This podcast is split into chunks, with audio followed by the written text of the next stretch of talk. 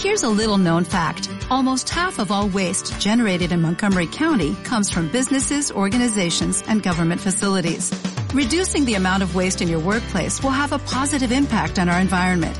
It can also save you money on your disposal costs. Reducing waste and recycling at your business is easy to do and is the law in Montgomery County. Make it your business to recycle right. Learn more at montgomerycountymd.gov slash recycle right or call 311.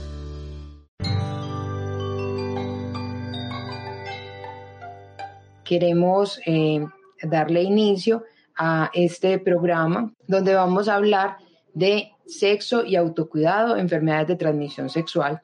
Eh, estamos hoy aquí con ustedes, eh, el doctor Juan Carlos Restrepo. El doctor Juan Carlos es profesor de la Facultad de Medicina de la Universidad de Antioquia, es director del programa de gastropatología del Hospital Pablo Tobón Uribe. muchas gracias, doctor Juan Carlos, por estar hoy aquí. Gracias, Angélica. Entonces, yo te presento, ¿cierto? Eh, María Angélica Maya es infectóloga, egresada del programa de infectología de la Universidad de Antioquia. En este momento es la infectóloga del Hospital Universitario San Vicente Fundación. Es la presidente del capítulo Antioquia de la Asociación Colombiana de Infectología y es asesora de la gobernación de Antioquia. Nosotros somos amigos y nos conocemos hace muchos años y es una persona de excelentes calidades humanas y profesionales. Gracias, Angélica. Muchas gracias, doctor. Eh, es importante que recordemos que en este programa eh, las dudas las ponen eh, la comunidad y nos han enviado muchas preguntas muy interesantes el día de hoy. Vamos a tratar de ir dándole respuesta a, este sinnúmero de preguntas y, y ahí vamos rodando. Para empezar, yo creo que podemos empezar listando eh, qué es una enfermedad de transmisión sexual. Eh, una enfermedad de transmisión sexual, como su nombre lo dice, es aquella que mm, se contrae principalmente en una actividad sexual. Hay que decir una cosa importante y es que hay una discusión en si se dice enfermedades o infecciones. ¿Por qué? Porque infectarte es cuando tú tienes un virus, una bacteria o cualquier bichito de estos en tu cuerpo. Y enfermarse es cuando él te produce síntomas, malestar, disconfort, bueno, fiebre, todas esas cosas que sentimos cuando estamos enfermos. La mayoría de las enfermedades de transmisión sexual no tienen síntomas. Uno está infectado, pero no se siente enfermo. Por eso se habla más de infecciones de transmisión sexual que de enfermedades de transmisión sexual. Doctor Juan Carlos, ¿cuáles son las enfermedades de transmisión sexual que más le toca ver a usted en la consulta? Eh, gracias, Angélica. No, eh, desde mi papel de hepatólogo, obviamente, yo fundamentalmente veo infección por el virus de la hepatitis B o infección por el virus de la hepatitis C. También vemos infección por el virus de la hepatitis A, que en algunas circunstancias puede tener una, una, un modo de transmisión desde el punto de vista sexual son las infecciones que más nos competen a nosotros los hepatólogos y que son de mayor prevalencia, María Aquí nosotros eh, en la consulta solemos ver eh, principalmente sífilis. Es la enfermedad de transmisión sexual que más vemos en este momento, pero también vemos eh, gonorrea, clamidia, vemos herpes, que también vemos con mucha frecuencia, y vemos VIH. Eh, hay una enfermedad de transmisión sexual que probablemente no la vemos como tal como infección, pero eh, produce un cáncer que tiene origen en una infección que es el cáncer de cervix que está originado por el virus del PVH. Pero cuando ya vemos estos pacientes, generalmente las vemos en un estado avanzado del cáncer, pero sabemos que todo ocurrió, todo empezó con una enfermedad de transmisión sexual. Mm, podríamos hablar de cuáles serían como esas manifestaciones comunes que, pueden tener una persona infectada con hepatitis B o con hepatitis C. ¿Qué síntomas pueden sentir? Gracias, Angélica. A ver, como tú lo decías, las, son más comunes las infecciones que la enfermedad, ¿no? Eh, un paciente que se infecta puede estar totalmente asintomático. O sea, hay gente que se infecta por el virus de la hepatitis B en cualquier modo de transmisión sexual, en contacto eh, orogenital, en contacto eh, eh, por coito anal, coito vaginal, ¿cierto? Entonces, el paciente puede estar asintomático en un 90% de los casos, un 10% puede ser enfermedad. Es decir, hacen lo que todos conocemos, una hepatitis, se ponen amarillos y con un importante compromiso del estado general. En relación al virus de la hepatitis C, eh, si es una enfermedad mucho más, más eh, subclínica, las personas pueden tener una historia de 20 años de, la conducta de riesgo y solo manifestar la enfermedad eh, después de muchos años o porque hacen una, una complicación que puede ser la, la cirrosis o porque casualmente se les encuentra una alteración en las fases hepáticas y uno como hepatólogo procede a investigar. Cuando es infección por el virus de la hepatitis A, también es un cuadro eh, eh, de hepatitis, o sea, se ponen amarillos los pacientes con un importante compromiso del estado general y con algunas manifestaciones gastrointestinales, etcétera. Sí, con respecto a las que nosotros solemos ver, digamos que tenemos un espectro muy grande de síntomas, aunque sabemos que la mayoría de las personas que tienen infección de transmisión sexual no tienen síntomas, ninguno, no pueden darse cuenta que la tienen porque no hay ningún síntoma, sí podríamos hacer como algún recorrido. En cuanto, digamos, a, sífilis, la sífilis puede tener una manifestación primaria que es, haga de cuenta, una llaga, una llaga no dolorosa que puede estar en el pene o en el ano o incluso eh, en, la, en la boca o en la lengua, eh, si fue adquirida, digamos, por sexo oral. Y eh, eso se llama el chancro. También ahí, cuando pasan los días, el chancro puede desaparecer solo y pasa a una fase de una sífilis secundaria, donde lo que más vemos es un brote, un brote que está principalmente en palmas, eh, puede como despellejar un poquito y ese también puede incluso autolimitarse si la persona pues no consulta y no tiene terapia y puede haber una, pasar ya un tiempo que se llama sífilis terciaria, donde puede haber compromiso del corazón, puede haber infección cerebral, puede haber síntomas como no poder caminar bien, bueno, y algunos otros síntomas que, eh, pues gracias a Dios, hoy en día es más raro ver eh, sífilis terciaria. En la sífilis también tenemos la sífilis congénita, que lamentablemente es muy, muy frecuente en nuestro medio, y es cuando una mamá que está embarazada tiene sífilis y su bebé adquiere la sífilis eh, intraútero, y este niño puede nacer con una enfermedad de los huesos, con enfermedades eh, mentales, con enfermedades, eh, disfunciones varias que le hacen pues imposible incluso tener una vida normal. en cuanto a las otras enfermedades de transmisión sexual, tenemos eh, algunas que producen dolor al orinar, que son causantes pues como de uretritis, que es la inflamación del sitio por donde orinamos, pero también pueden causar epididimitis, eh, prostatitis, que es la infección, infección o inflamación del epidídimo, entonces ahí duele como los testículos. También pueden eh, producir secreción purulenta, como en el caso, por ejemplo, de la gonorrea, que algunas veces por el, por el pene o, por el canal vaginal sale pus, o flujo vaginal, como ocurre en eh, algunas mujeres que tienen lo que llaman descarga o flujo, que puede ser Mm, blanco o amarillo o algunas veces hasta de mal olor. Entonces, el espectro de síntomas es muy amplio. En cuanto a, por ejemplo, el herpes, vemos unas úlceras, como unas llaguitas. Estas llaguitas sí son más dolorosas, no como la de la sífilis que no duele, sino que producen dolor, eh, a veces ardor y pueden estar dentro de la vagina de la mujer o en el pene en los hombres o alrededor del ano en, en los hombres también. O también puede haber herpes eh, causantes de amigdalitis cuando la infección fue adquirida por vía oral.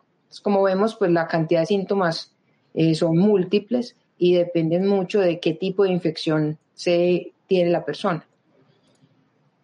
Mm, hay una pregunta muy interesante que si eh, se puede adquirir estas infecciones por vías diferentes aparte del coito, como en piscinas, en un baño, dándose un beso.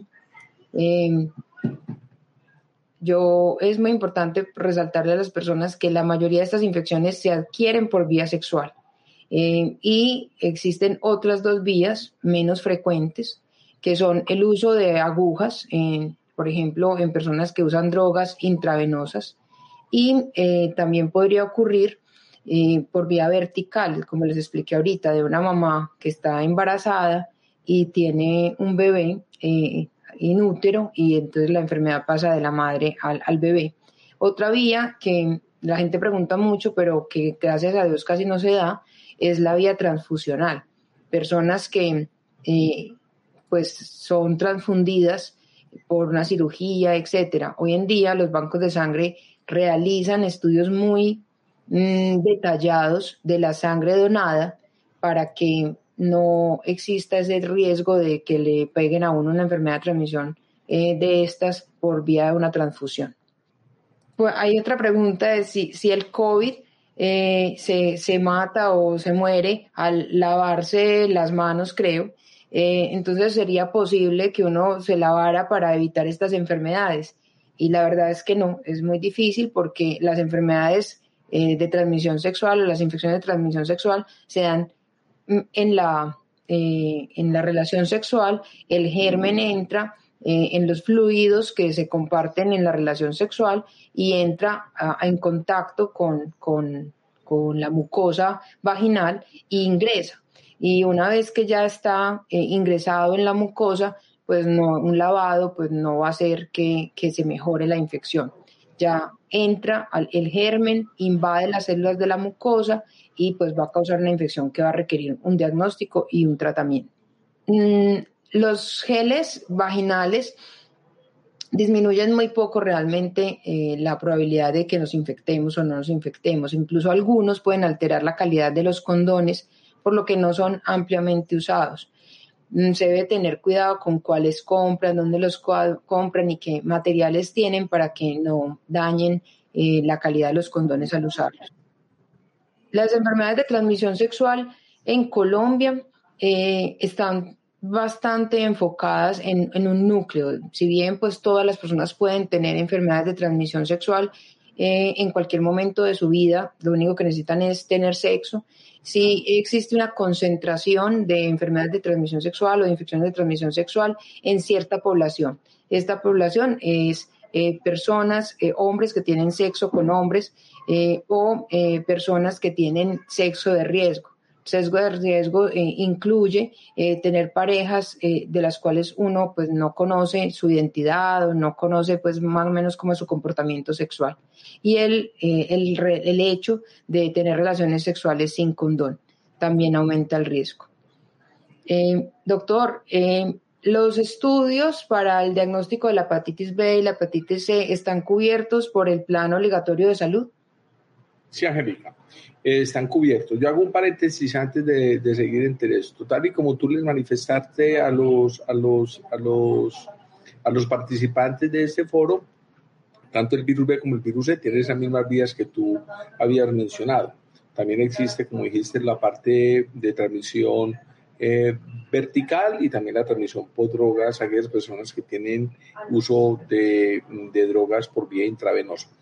Los exámenes para el virus B, todas las serologías del virus B, la carga viral del virus B y para el virus de la hepatitis C, hasta la genotipificación están cubiertos por el plan obligatorio.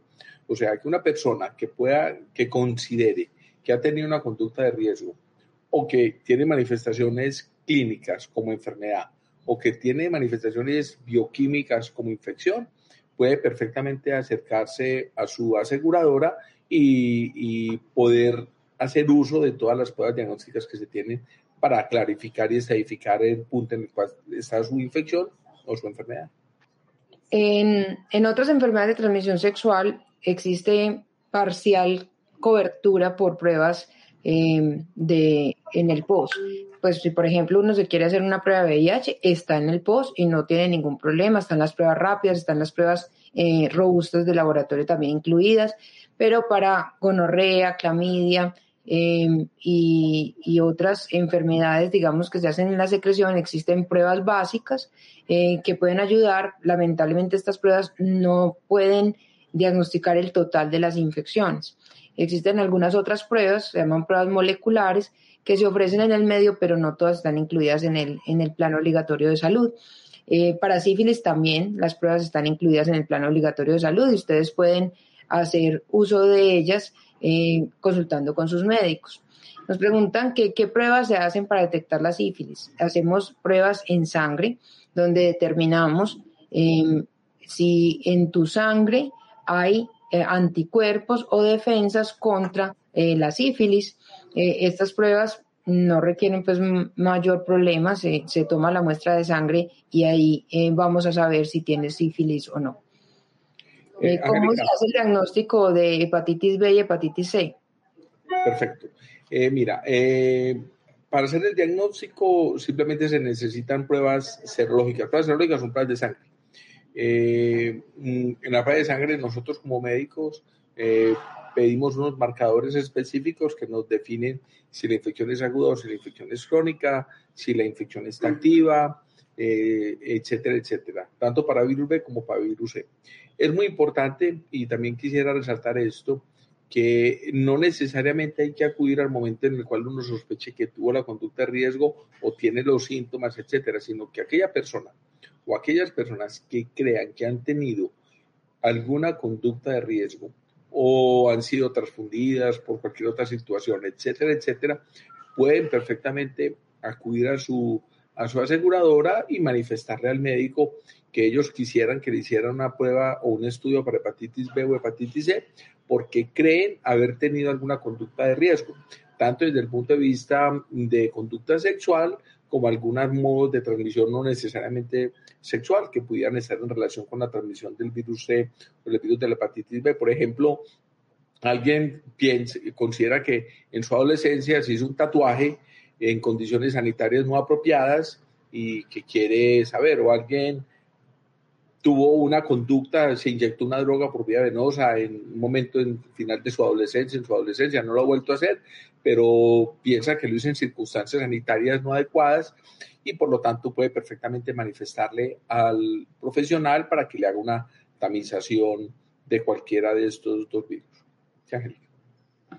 Sí, eso es muy importante. También nos preguntan al cuánto tiempo de haber tenido esa conducta de riesgo eh, se podrían hacer estas pruebas. Eh, no todas las pruebas se hacen por pruebas serológicas, como les explicó el doctor. Eh, sin embargo, por ejemplo, en sífilis, uno podría hacerse las pruebas incluso a, a, los pocos días de haber tenido la conducta de riesgo y es muy probable que ya tengamos eh, las pruebas positivas. En VIH también, eh, cuando, digamos, empezaron las primeras pruebas, había que esperar mucho entre la conducta de riesgo y la realización de la prueba, pero las pruebas cada vez han mejorado más y hoy en día podemos tener una prueba positiva incluso una semana o dos semanas después de haber tenido la conducta de riesgo. Eh, usualmente, pues cuando la sospecha es alta y no salen las primeras pruebas negativas, lo que hacemos es repetirlas al mes para mirar pues si verdaderamente sí es negativa la prueba. Pero existen otras enfermedades, como les explicamos ahorita, por ejemplo el PVH, clamidia, gonorrea, que no se diagnostican en pruebas de sangre. Se diagnostican en pruebas eh, realizadas en la secreción de la vagina o el pene o en el ano y ahí se toman las muestras donde se les hacen unos estudios especiales en el laboratorio para poder detectar la infección. Después de cuánto tiempo de infectarse, se puede eh, eh, detectar la enfermedad. Entonces, si es infección, no hay necesidad de que hayan síntomas. Puede estar la persona asintomática, como les dijo el doctor, ir a consultar y a tomar las, las muestras respectivas y pues vamos a saber si hay infección o no. Y si hay enfermedad, si el paciente está consultando es porque aparecieron los síntomas, en ese momento ya puede ser en cualquier momento tomar las muestras y con mucha probabilidad van a salir positivas. Tenemos una pregunta que nos dice, mm, me parece importante, doctor, que por qué no se habla casi de esto de las enfermedades de transmisión sexual eh, en nuestro medio como un punto importante en la salud general de las personas. ¿Será que hay necesidad de enfatizar el tema con los médicos o es un problema de estigma? Eh, a ver, eh, nosotros, pues desde, desde nuestro papel de educadores, insistimos mucho en que los, los estudiantes de pre y posgrado eh, sean unos multiplicadores de, de la tamización y el diagnóstico oportuno de la infección crónica o de la enfermedad eh, asociada al virus de la hepatitis B o la hepatitis C, porque entre más rápido se puede establecer una terapia, más rápido se obtienen resultados eh, favorables. Eh, a ver, mm, a nadie le gusta que le digan que tiene hepatitis, pues a cualquier persona le dice que tiene una hepatitis, inmediatamente tiene una carga emocional muy grande. Aparte de eso, es de esas enfermedades que todo el mundo sabe que la tienen porque cuando están amarillos, entre comillas, la persona quiere que uno tenga la incapacidad, que para no ir así, que todo el mundo me va a hacer la misma pregunta, que me van a preguntar cómo me contagié, etcétera, etcétera. Y aparte de eso, es muy curioso por una consulta si alguien eh, tiene una infección por el virus de la hepatitis C, eh, su pareja o sus familiares consultan inmediatamente pues en la, en la web, consultan en Google y comienzan la serie de preguntas, que cómo adquirió esa enfermedad, que por qué la tiene, que hace cuánto la tiene, que si me pudo haber contagiado, etcétera, etcétera. Muchas veces en virus B eh, son personas que han adquirido el virus de manera vertical, como tú habías indicado, es decir, de, su, de la madre a ellos eh, o a ellas, y son personas que están asintomáticas con unas conductas sexuales que no son de riesgo y por alguna razón eh, se detecta la enfermedad, entonces su pareja comienza con las preguntas. ¿Por qué la tienes? ¿Hace cuánto la tienes? ¿Cómo la adquiriste? Etcétera. Y uno trata de, de calmar el escenario explicándole que la única manera de transmisión no necesariamente es sexual, sino que puede ser vertical, que puede ser un procedimiento ontológico, etcétera. Pero al fin y al cabo el virus B hoy en día, hoy en día en infección aguda, en infección aguda la causa más frecuente, como tú mencionas y hemos mencionado, es por vía sexual. ¿Y, cómo hacemos para que los médicos pues tengan más conciencia de estas em, enfermedades y, las busquen pues activamente en la población, las diagnostiquen, las manejen?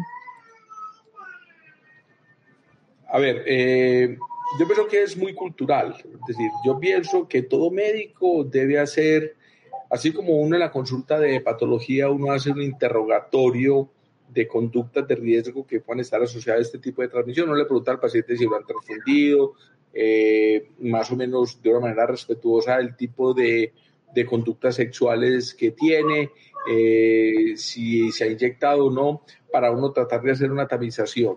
El médico general perfectamente puede hacer esa tamización inicial y perfectamente el médico general si detecta que hay algún factor de riesgo, puede pedir un antígeno de superficie o unos anticuerpos para la hepatitis C y ahorra mucho tiempo y muchos otros riesgos de contagio a otras personas. Asimismo, en el caso de nosotros, es mandatorio que si uno evalúa a un paciente y ve alguna enfermedad de transmisión sexual, pues haga las pruebas para tamizar las otras, porque si uno tuvo una enfermedad, pues eso también facilita eh, o es factor de riesgo para que tenga otra otras.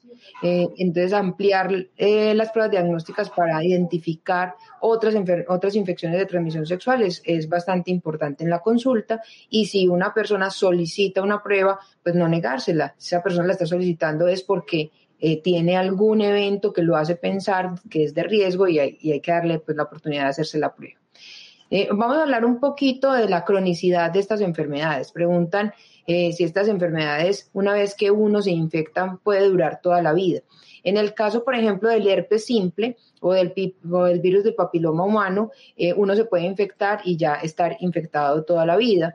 Eh, sífilis también podrías estar infectado toda la vida si no cursas con un tratamiento adecuado. sin embargo, hay otras, hay varias enfermedades de transmisión sexual que se pueden autolimitar el cuerpo también tiene algunas veces la capacidad de curarlas por sí solas. Lo que pasa es que estas son las que casi nosotros nunca vemos porque finalmente vemos en la consulta de repente que consulta porque eh, viene con una infección demostrada o porque ya está haciendo enfermedad por esta causa. Eh, en el caso de las hepatitis, ¿cómo funciona esto, Juan Carlos? Angélica, mira, lo mismo que tú mencionas, el virus de la hepatitis C la persona puede no tener ni siquiera imaginación de qué conducta pudo haber tenido de riesgo y pueden pasar 20 años sin tener absolutamente ningún síntoma y haber hecho una hepatitis crónica. Eh, y luego llegar de pronto a un servicio de urgencias porque tiene una cirrosis hepática y dice, pero ¿por qué tengo cirrosis si nunca he tomado licor? Porque la gente siempre asocia la cirrosis con el licor y no cae en cuenta que la cirrosis puede ser secundaria de infección crónica por el virus B o por el virus de la hepatitis C. Eh, eso en relación al el virus B también puede pasar muchos años totalmente asintomático y manifestarse solo como casualmente en un chequeo, en unas pruebas de laboratorio por cualquier otra cosa, eh, porque van a ser donantes de sangre, porque van a buscar un empleo, eh, porque tienen otra patología y les hicieron unos, unos, estudios adicionales. Entonces, muchas veces un porcentaje muy alto de estos pacientes se diagnostican casualmente. Casualmente, por eso es que es tan importante que todas esas personas que son asintomáticas, que son uno de los principales multiplicadores de las infecciones, eh, se pudieran detectar de una manera precoz. Si uno como médico o si la persona escuchando este tipo de programas detecta que ha tenido alguna conducta de riesgo. Bueno, ya que hablamos de esto tan importante, de que estas infecciones, una vez uno se infecta, pueden estar asintomáticas y permanecer dentro de uno por mucho tiempo, es también importante enfatizar que esas infecciones se pueden contagiar a otras personas si seguimos teniendo sexo sin protección. Y, y, muy bueno que hablemos de las consecuencias de esto. O sea, ¿qué pasa si yo estoy infectado, no consulto o no me tratan y me quedo por largo tiempo? Eh, con estas infecciones sin un manejo adecuado. ¿Qué pasaría en, caso, en el caso, por ejemplo, de, las de la hepatitis B y la hepatitis C? A ver, eh, e, eso mismo. Eh, es decir, los síntomas pueden ser muy inespecíficos, puede ser fatiga, eh, puede ser un tinte itérico de pronto en los ojos, que ya es la enfermedad muy avanzada, puede ser eh, cosas totalmente sutiles, sutiles, que, que uno o el paciente con un, con, una, con un antecedente que considere riesgo precozmente pudiera darse cuenta de la enfermedad. En VIH, por ejemplo, si tú no te tratas a tiempo, si no te detectas a tiempo, uno, pues infectas a más personas, lo cual pues ya es prevenible con un tratamiento a tiempo. Dos, los niveles de defensas, que en este caso hablamos de unas defensas en especial que se llaman CD4, van disminuyendo. Y a medida que van disminuyendo, te vas volviendo muy propenso a tres cosas. Uno, adquirir infecciones, infecciones como la tuberculosis, hongos, eh, otras micobacterias, bueno, enfermedades graves que pueden terminar con la vida de una persona. Dos, más propenso a cáncer te puede dar con mayor facilidad cánceres como linfoma, eh, cáncer del cerebro y otros. Y tres, vas desarrollando también un daño que es eh, en el endotelio, eh, como de lo que están hechos las arterias, que hace que seas más propenso a que te dé infarto a temprana edad o, o accidente cerebrovascular, es decir, que alguna parte de tu cerebro pueda tener pérdida de la capacidad de llegarle allá a la sangre y producir como, como lo que la gente llama pues un derrame. Eh, entonces, tratarse a tiempo en VIH previene todo esto, enfermedad cardiovascular, el cáncer, infecciones oportunistas y disminuir la transmisión. Lo mismo pasa pues con sífilis, gonorrea, PVH, eh, clamidia, tracomatis y otras más eh, que lo que tenemos que hacer al detectarlas a tiempo y poderlas tratar es cortar esa cadena de transmisión para que más personas eh, puedan estar sanas y libres de enfermedad. Una cosa, Angélica, y perdóname, el virus de la hepatitis C hoy en día puede tratarse y curarse casi que en un 97%.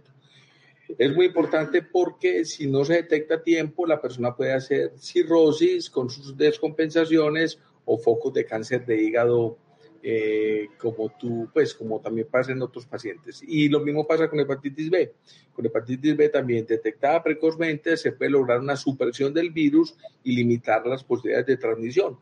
Y, y estar atentos a que el paciente no haga esas, esas enfermedades mayores, como es la cirrosis o como es el cáncer de hígado. Bueno, nos están preguntando un tema que me gusta mucho, es un tema que está de moda y que es importante que lo sigamos teniendo de moda. No solamente existen las vacunas del COVID-19, existen vacunas para PVH, existen vacunas para hepatitis B, existen vacunas eh, para ciertas enfermedades que son importantes también en el adulto, así como llevamos a vacunar a los niños, pues también es importante que sepamos que algunos adultos también debemos vacunarnos. Eh, Cuéntanos un poquito, doctor, sobre eh, el éxito de la vacuna de hepatitis B y hoy en día cómo vemos, eh, eh, digamos, el futuro de la hepatitis B si seguimos vacunando a buena escala. Claro, el virus de la hepatitis B es eh, la vacuna para el virus de la, para la infección por el virus de la hepatitis B eh, está dentro, dentro del, del, programa ampliado de inmunización especial. Es decir, todos debemos estar vacunados contra el virus de la hepatitis B, todos, todos, absolutamente todos. Es de esas vacunas que son obligatorias, que son tres dosis, el día 1, al mes 3 y al mes 6. Eh, y definitivamente la curva de transmisión ha, se ha modificado por completo desde el uso de la vacuna y, la transmisión. Obviamente hay algunos sitios en Asia, en el África subsahariana, etcétera, eh, mm, en donde todavía hay una alta prevalencia pero definitivamente por más que todo también por algunas eh, cosas culturales y porque no hay acceso a la vacuna.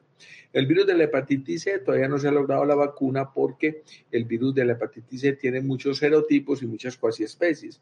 Entonces no se ha logrado mm, eh, fabricar una vacuna que pueda, que pueda eh, proteger contra todos los, los, los genotipos y las cuasi especies.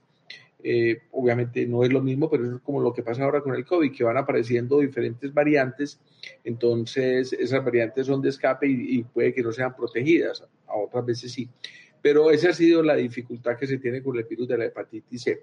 El otro que tiene vacuna es el virus de la hepatitis A, que también, aunque mi generación no le tocó vacunarse contra hepatitis A, hoy en día prácticamente todo el mundo se vacuna contra hepatitis A y algunas poblaciones en especial, sobre todo poblaciones de tipo eh, personal sanitario, como también hago el paréntesis para virus B, poblaciones cerradas que están en seguimiento porque tienen, por ejemplo, eh, algún tipo de patología, se deberían vacunar todos contra virus de la hepatitis B si no están vacunados.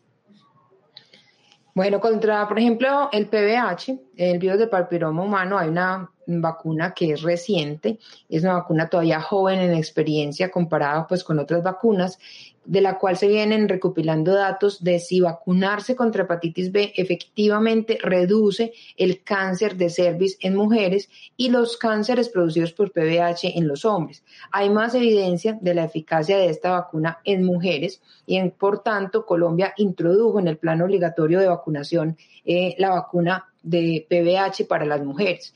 Pero los hombres, pues también los podemos vacunar, solamente que tendría que ser pues una vacuna privada porque aún no está incluido en el plan ampliado de inmunización colombiano para hombres. Seguramente que cuando se venga, se vaya, se, se alcance más evidencia de cómo esta vacuna reduce eh, el riesgo de transmisión de PVH y cómo esta vacuna reduce el cáncer también en hombres, que hemos visto aumento de los cánceres, por ejemplo, orales, nasales, eh, y eh, de ano y pene por PVH en hombres, pues se incluirá también en el plan ampliado de inmunización para los hombres. Con respecto a, la vacuna de VIH, se hacen muchos adelantos, pero aún no hay una vacuna aprobada ni cerca de la aprobación para VIH. Numerosos eh, autores han escrito en los últimos meses hablando de cómo la importancia del desarrollo de vacunas que se ha dado a partir de la pandemia del COVID va a ayudar a adelantar estudios que se quedaron atrancados o truncados en vacunación en VIH y esperamos pues que esto produzca rápidamente o por lo menos en pocos años una vacuna contra el VIH que aún no la hay hablando de, esto, parte de, de, prevención, pasemos un poquito a lo que es el tratamiento. Eh, sí, doctor, usted nos podría contar si existe tratamiento para la hepatitis B, en qué momento se debería dar, si existe tratamiento para la hepatitis C eh, y si se le da a todo el mundo o no. Bueno, perfecto. Eh, listo. Para, para hepatitis C eh, existe ya tratamiento pangenotípico, es decir, hay unos fármacos que cubren los diferentes genotipos del virus de la hepatitis C que se puede dar durante 12 semanas tomando una sola tableta. Eh, es un avance inmenso, que con eso se logra una respuesta viral sostenida casi el 97%, con una sola pastilla. Algunas veces hay que hacer algunos cambios algunos ajustes, eh, sobre todo en pacientes coinfectados o, o, que tienen una cirrosis avanzada, por ejemplo. Pero eh, realmente es un tratamiento fácil de administrar y fácil de supervisar y que es proporcionado eh, por el plan, por, por, sí, dentro del plan obligatorio llenando los documentos que sean necesarios porque existe una, copia, una compra centralizada. Para el virus de la hepatitis B existe también la opción de dos, de dos tipos de medicamentos, eh, mm, como es el entecavir y el, tenof y el tenofovir es otro, pero que ya no se, que ya se utilizan menos. Eh, entonces, eh, uno pudiera perfectamente darle al paciente una sola tableta para lograr la supresión del virus y así no se, no se cure la posibilidad de progresión de la enfermedad. Eh, son infinitamente menores. Bueno, para VIH también, digamos, hemos evolucionado muchísimo en tratamiento. Hoy en día eh, el tratamiento se hace en muchos de los casos con una o dos píldoras al día, que son fáciles de tomar, que han mejorado muchísimo en cuanto a perfil de seguridad y efectos eh, que siente el paciente que son no deseados. Los médicos eh, que atienden a los pacientes con VIH, por ejemplo, en mi consulta, vamos ajustando los medicamentos que reciben los pacientes según su tolerancia o efectos adversos que desarrollen o si se detecta que el virus se ha vuelto resistente al tratamiento. Estos pacientes eh, con VIH, una vez que adquieren la enfermedad, no se curan, pero manteniéndose con tratamiento por toda su vida, logran evitar que los CD4 eh, caigan o que la carga viral de VIH, que es cuánto virus tienen circulando en sangre, aumente, lo que conduce a esos objetivos que mencionábamos más, más temprano en esta charla, y es que una persona con una carga viral muy baja, que se llama suprimida, es muy raro que transmita la enfermedad. Eh, también una persona con una carga viral suprimida es muy raro que se enferme que desarrolle lo que llamamos enfermedades oportunistas o cáncer, eh, y una persona con una carga viral suprimida, pues vive más o menos la misma cantidad de años que iría a vivir sin VIH. Entonces el tratamiento ha avanzado mucho y es muy cómodo. Con respecto a la sífilis, la sífilis suena muy curioso, pero sigue teniendo el mismo tratamiento desde hace muchos años. Es sensible un antibiótico que es muy usado, que es la penicilina, y sigue siendo muy sensible.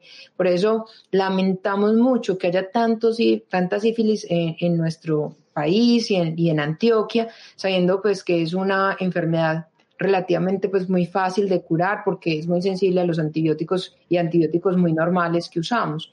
También existen tratamientos para eh, las otras enfermedades como clamidia, como gonorrea, que se realizan también pues por medio de antibióticos que se prescriben en dosis eh, a veces única o a veces eh, por algunos días y los médicos tendrán que ir haciendo pues un chequeo para saber si la enfermedad se curó. Eh, algunos de estos antibióticos pueden causar pues alergias, dolor abdominal, un poco de gastritis, dolor de cabeza, pero realmente son medicamentos muy seguros que en general no producen síntomas muy difíciles de manejar. Los pacientes realmente toleran muy bien los tratamientos. En cuanto a gonorrea, sí ha existido un problema importante en el mundo porque gonorrea viene aumentando la resistencia a los antibióticos, lo cual ha generado una alarma mundial en el uso de medicamentos autoadministrados. Entonces es muy importante que si uno cree que tiene una infección de transmisión sexual, consulte al médico y no se administre lo que dice un amigo, lo que dijo la vecina o lo que el farmacéutico indique, sino lo que el médico le indique según una prescripción completa y de acuerdo a la, a la enfermedad que le, que le diagnostiquen realmente. Em, bueno, e, en este asunto del tratamiento hay, hay, un tema bastante importante que toca también con el tema de la prevención y es que mm, se viene desarrollando desde hace algunos años eh, una terapia preventiva para eh, que a uno pues, no se le pegue el VIH.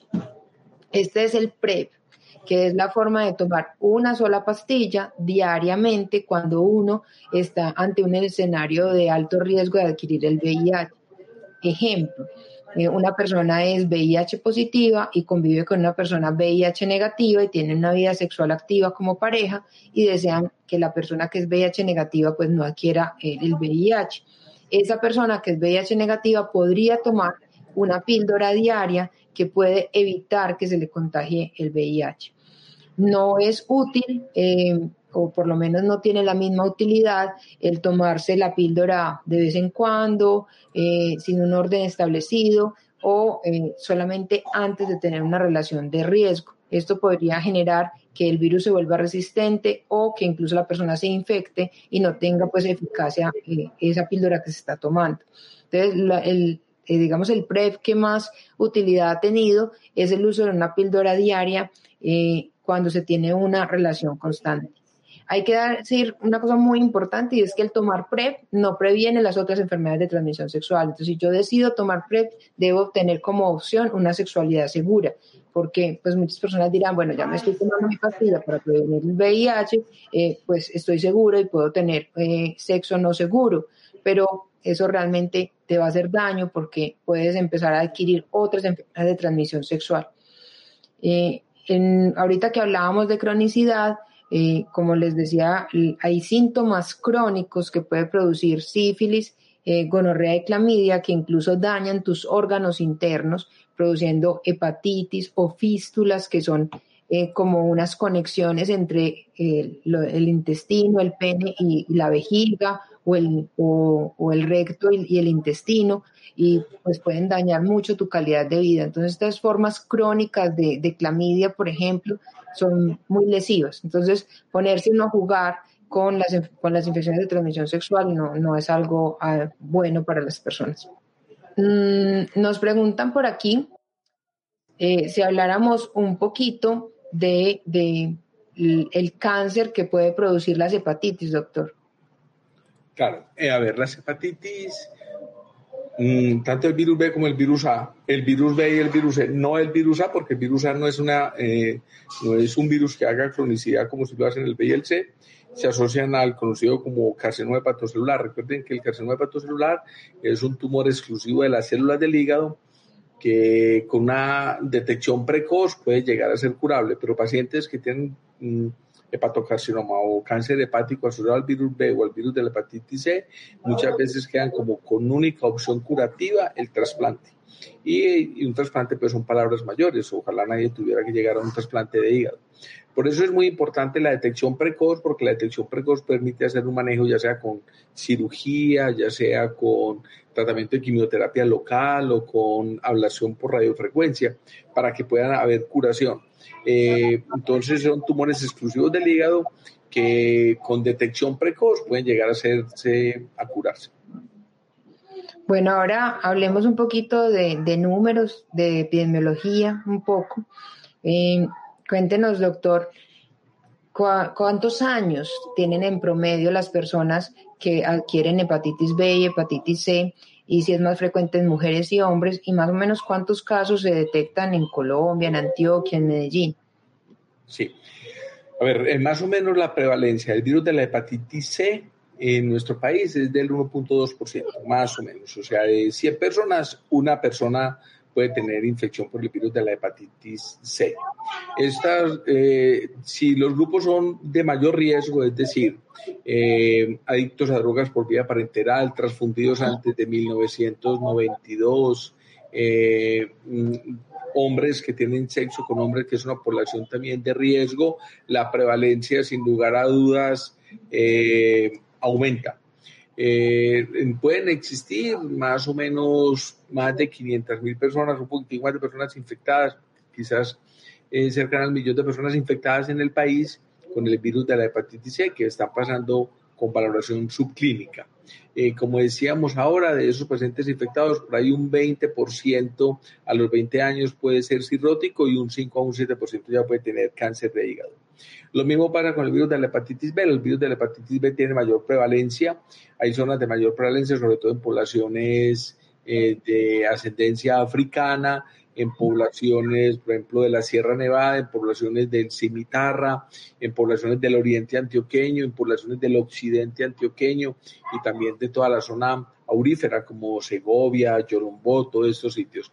Allá la prevalencia de, infección por el virus de la hepatitis B puede ser más alta, en 5, 7, hasta 10% de la población, ¿cierto? Y lo mismo pueden pasar asintomáticos casi que el 90%, pero algunos de ellos con el tiempo que son sintomáticos pueden hacer cirrosis y hepatocarcinoma.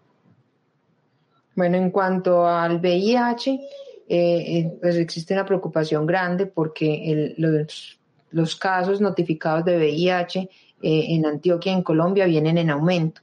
En Colombia, en el 2015, eh, vivían con VIH mm, pues, notificados, de los que sabemos el diagnóstico, 61.162 personas.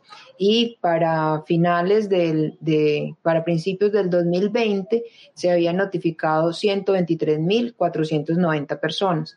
Eh, es un aumento que pues pudiéramos pensar que es un esfuerzo grande que están haciendo las, eh, las EPS en diagnosticar más, pero realmente no estamos seguros de eso, si es que de pronto no es que estén diagnosticando más, sino que se está infectando más personas. Eh, el otro problema es que la gente está infectando muy temprano. Incluso eh, personas entre los 13 y los 18 años, ya empezando vida sexual activa, empiezan infectándose con VIH o con enfermedades de transmisión sexual. Y lo vemos, por ejemplo, en las, en las embarazadas adolescentes, mucha prevalencia de sífilis. Incluso las notificaciones de sífilis pueden ser el doble de las de VIH en nuestro territorio.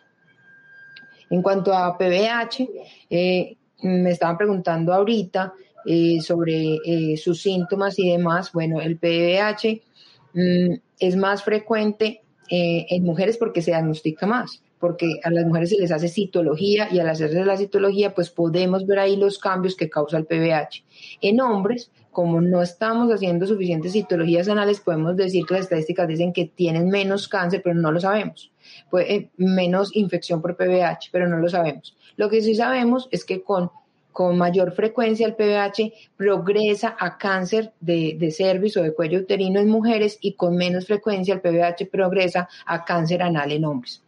Eh, los, el PBH eh, a veces se autolimita, se cura solo. Eh, entonces, realmente nosotros lo que hacemos es seguir la historia de la enfermedad. Por eso le hacemos citologías frecuentes o, cada ciertos años a las mujeres. Y en el momento en que la citología salga anormal, salga alterada, podemos ver que las células se están volviendo cancerosas y retirar esas células que, están, que se están volviendo malas.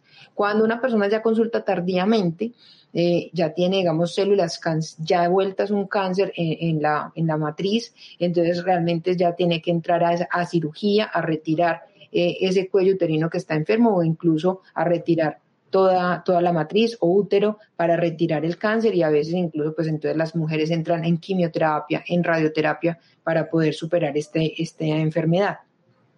Volviendo entonces a lo de la epidemiología, eh, quiero resaltar entonces que son personas muy jóvenes. También, eh, por ejemplo, el VIH es mucho más frecuente diagnosticarlo en hombres eh, homosexuales, hombres que tienen sexo con hombres en, en Colombia que en mujeres. La proporción sigue siendo que hay una mujer infectada por cada 2.7 o 3 hombres infectados en Colombia. Entonces es mucho más frecuente en hombres que en mujeres.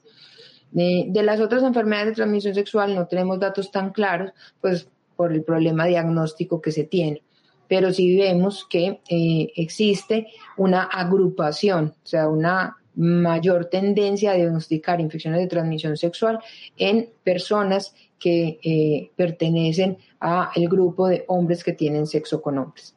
Eso es una invitación al autocuidado y a llevar una vida sexual segura, a protegernos, a eh, tener todas las precauciones. El uso de condones supremamente importante para ayudar a prevenir estas enfermedades. Yo puedo estar vacunado, yo puedo estarme tomando la pastilla, pero si no uso condón, pues es probable que me inferte con otras enfermedades de transmisión sexual. Y a las mujeres lo mismo. ¿Por qué? Porque muchas veces estamos asintomáticas, terminamos embarazadas, viene un bebé, ese bebé hay que cuidarlo y puede ese bebé nacer con problemas si no si no vamos a los controles, nos hacemos las pruebas diagnósticas y, pues participamos de un tratamiento efectivo para evitar que el bebé se, se infecte. Sí, doctor. Sí, gracias, Angélica. No, es importante también eh, resaltar que el virus de la hepatitis B, la infección aguda, es ahora mucho más frecuente en, en personas jóvenes es decir, eh, en relaciones sexuales no solo de hombres que tienen sexo con hombres, sino también eh, relaciones de hombres con mujeres de grupos epidemiológicos especiales. Por lo tanto, eh, ese tipo de relación es la que lleva a la infección aguda. ¿De acuerdo? Entonces son pacientes jóvenes eh, iniciando su vida sexual sin conductas adecuadas, que tienen conductas de riesgo y hacen la infección. Diferente es al virus de la hepatitis C.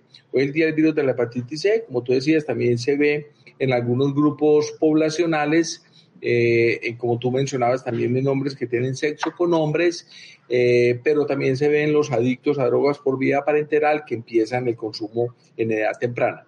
Entonces, esa es la manera de infección aguda. Los que tienen infección crónica de virus C ya son personas mayores que en el pasado pudieron haber tenido conductas, de, no, haber tenido, sino haber estado eh, sometidos a algunas conductas que pueden ser de riesgo, la transfusión, inyecciones, procedimientos químicos, etcétera, cuando en esas épocas no se hacía una adecuada tamización del virus de la hepatitis. Ahí es muy importante enfatizar también en los métodos de prevención de no compartir jeringas, de tener eh, prácticas em, asépticas para la realización de tatuajes, eh, y qué otras medidas de prevención se, se pueden recomendar eh, en cuanto a hepatitis B, hepatitis C, doctor. Eh, sí, también Angélica. como tú mencionas, el preservativo es fundamental. El preservativo tanto en relaciones sexuales heterosexuales como en relaciones sexuales homosexuales mm, es fundamental. El preservativo protege de una alta manera del riesgo de contagio de virus de la hepatitis B.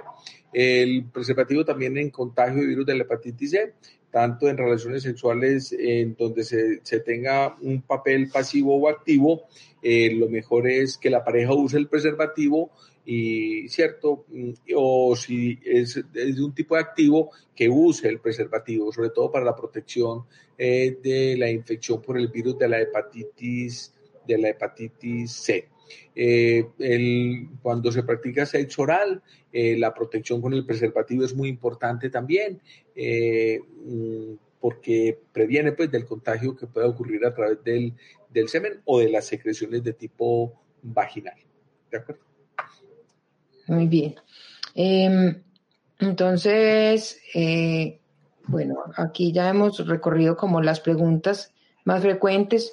Em, ah, nos preguntan también si existe alguna investigación en curso con respecto a estas enfermedades que nos llame la atención y que la veamos como una posibilidad importante hacia el futuro. A ver, eh, con el virus de la hepatitis C hubo durante los últimos 10 años muchos, muchos trabajos de investigación tratando de encontrar la mejor terapia, pero digamos que ya se tienen más claramente establecido cuáles son los medicamentos antivirales de acción directa que sirven y ya son de uso casi que generalizado. Eh, para virus de la hepatitis B, eh, digamos que los antivirales de acción directa que se están usando son los que se tienen establecidos. Todavía no existe, todavía no existe mm, riesgos, riesgo, eh, investigaciones diferentes en este tipo de pacientes hacia el futuro inmediato, pero sí se hace mucho énfasis en la tamización y en el seguimiento de los pacientes infectados para poder detectar en ambos, virus B y virus C, la posibilidad de desarrollo de cirrosis o de lesiones que ocupen espacio que puedan ser sospechosas de cáncer de hígado. Bueno, en VIH, pues las investigaciones en curso son muchas. Digamos que ahora el énfasis mayor es en encontrar una vacuna y tratamientos que pues mejoren la posibilidad de, sobrevida de las personas que han hecho resistencia a múltiples terapias. Eh, en VIH, aunque tenemos muchos medicamentos disponibles, cuando uno eh, suspende con frecuencia la terapia o la usa de forma inapropiada, el virus va volviendo resistente. Llega un punto en que el tratamiento pues no funciona y muchos de estos pacientes se quedan sin alternativas de seguir cómo seguir tratándose. Entonces hay investigaciones también en terapias en curso para poder rescatar a estas personas que ya han hecho resistencia. Eh, en sífilis, clamidia, eh, gonorrea, la eh, gonorrea, digamos, la tendencia ahora es investigar también en alternativas ante la resistencia, pero en sífilis y clamidia realmente los adelantos son pocos. Ahora es luchar de una forma importante porque en países de desarrollo intermedio o de bajo desarrollo en el mundo se implementen pruebas moleculares que puedan diagnosticar a personas sin síntomas para así diagnosticarlos, tratarlos y cortar la cadena de transmisión. Eh, y en cuanto a prevención, digamos que el desarrollo más importante del último tiempo es el PrEP con VIH y en Colombia hay pues todo un impulso por tratar de implementar estas terapias en personas o, grupos eh, para los que aplique, ¿cierto? Porque PrEP pues, no aplica para todos los, todos los casos. Mm, hay una pregunta que se me pasó y es eh, si hay una interacción o, hay un, un, método facilitador entre una infección, infecciones de transmisión sexual y el COVID. Em, y si estas han, han aumentado eh, con la pandemia. Mm, no sé, doctor, si usted tiene ah, alguna idea de qué ha pasado con las hepatitis durante la pandemia. No, no, no existe una relación directa entre la infección por el COVID ni el aumento de la prevalencia de virus A y virus B, porque tienen modos de transmisión totalmente diferentes y situaciones epidemiológicas que no son comparables, pues, la una con la otra. Eh, sí, además es difícil tener estadísticas. Em, pues nosotros casi siempre tenemos las estadísticas cuando el año en curso ha terminado o cuando los dos últimos dos años han terminado. Por lo tanto, pues es difícil tener estadísticas eh, ya cerradas del 2020. Sin embargo, sabemos que el hecho de, los tiempos que estuvimos eh, en casa, lo que aquí se llamó pues estar en casa y en que otros países del mundo se llamaba lockdown, han alejado a muchas personas de la consulta oportuna lo que ha hecho, pues, además que se han congestionado los servicios porque todo se ha volcado a la atención del COVID.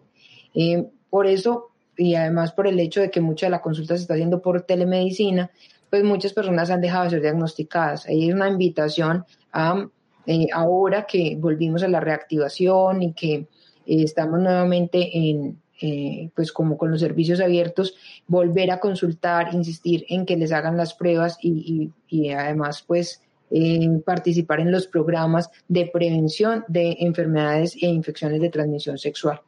Bueno, doctor, no sé si de pronto usted tiene alguna otra pregunta que se nos haya quedado sin resolver o quiera... No, no. como un mensaje final es tener en cuenta que puede haber un, una prevención, que es lo más importante. De la prevención, aparte de la prevención, el diagnóstico oportuno. Y en que no tiene el diagnóstico oportuno, o sea, la terapia oportuna. Entonces, en la prevención, tratar de detectar aquellas conductas que hayan sido de riesgo que hemos mencionado aquí para acudir al médico para que le hagan una tamización de virus B y de virus C. Eh, en lo que es el diagnóstico oportuno en aquellos pacientes que de pronto pueden tener algunos síntomas en específicos o que ya tienen la enfermedad, poder acudir de manera rápida al médico para poder establecer un tratamiento. Y los que ya tienen enfermedad o infección avanzada, estar en vigilancia permanente para evitar las, las complicaciones de la enfermedad crónica, que es el desarrollo de cirrosis o el desarrollo de cáncer de hígado, Ángel. Ok, bueno, yo también para, para, bueno, aquí me pone una pregunta que en caso de PVH, ¿algún tipo de cura o solo tratamiento de los síntomas? Eh, el PVH realmente, como expliqué ahorita, eh, hay algunos, eh, hay varios serotipos, solamente algunos de ellos pues conducen a cáncer, muchos de ellos se autolimitan y se curan y nosotros lo que seguimos es el riesgo a cáncer. Y, con, y, pues entonces manejamos eh, el hecho de que si se producen lesiones precancerosas o cancerosas, manejar a tiempo estas, estas lesiones, retirarlas por medios quirúrgicos o eh, por algunos raspados uterinos. Y cuando ya hay cáncer, pues se debe hacer cirugía, eh, quimioterapia y, radioterapia en algunos casos. Bueno, como mensaje final, yo quiero insistir en que se puede vivir con sexo seguro y que se puede disminuir la, o bajar o contener la, la transmisión de infecciones de transmisión sexual mediante los elementos de prevención. Cada vez vemos un inicio de actividad sexual en personas más jóvenes eh, y por tanto, pues esta información debe llegar a aquellos que están empezando su actividad sexual para que desde su inicio tengan una actividad sexual segura, eh, con, comprometidos con el autocuidado. Así podemos, pues no solamente cuidarnos nosotros mismos, sino cuidar a los demás, eh, aquellas personas con las que vamos a, tener actividad sexual. Mm, esto es posible, se puede lograr con medio del condón y, con pues ciertas conductas que creo que están a la mano de, cualquier persona. Entonces, una invitación a cuidarnos, a tener una vida sexual mm, lo más segura que podamos. Bueno, muchas gracias, muchas gracias por acompañarnos. Mm, ojalá que pues todos los temas que hemos eh, tratado hoy pues sean eh, informativos, eh, hay una cosa final que quisiera decir. Eh, en las redes sociales hay mucha información equívoca, equivocada, errada, malintencionada. Por lo tanto, siempre que quieran pues saber de este tipo de cosas, acudan al médico, acudan a las personas que tienen capacidad de responderles de una forma veraz sus preguntas o busquen en Internet, pero busquen en páginas oficiales.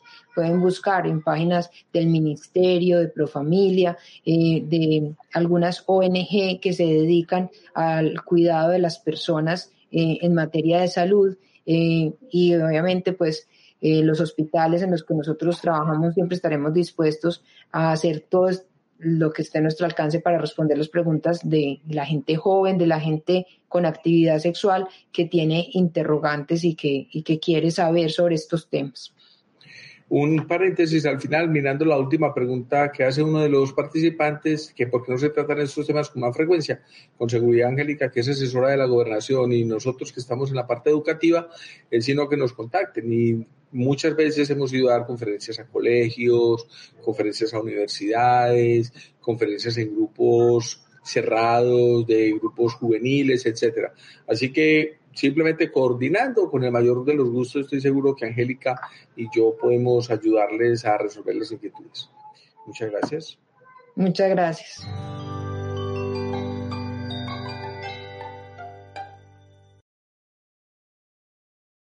As a new Western Union customer, you can enjoy a $0 transfer fee on your first international online money transfer. Send money to your family and friends back home the fast, easy, and reliable way. Visit westernunion.com or download our app today to get started, and your first transfer fee is on us. FX gains apply, not available for credit cards and transfers to Cuba. Services offered by Western Union Financial Services Inc. and MLS 906983 or Western Union International Services LLC and MLS 906985.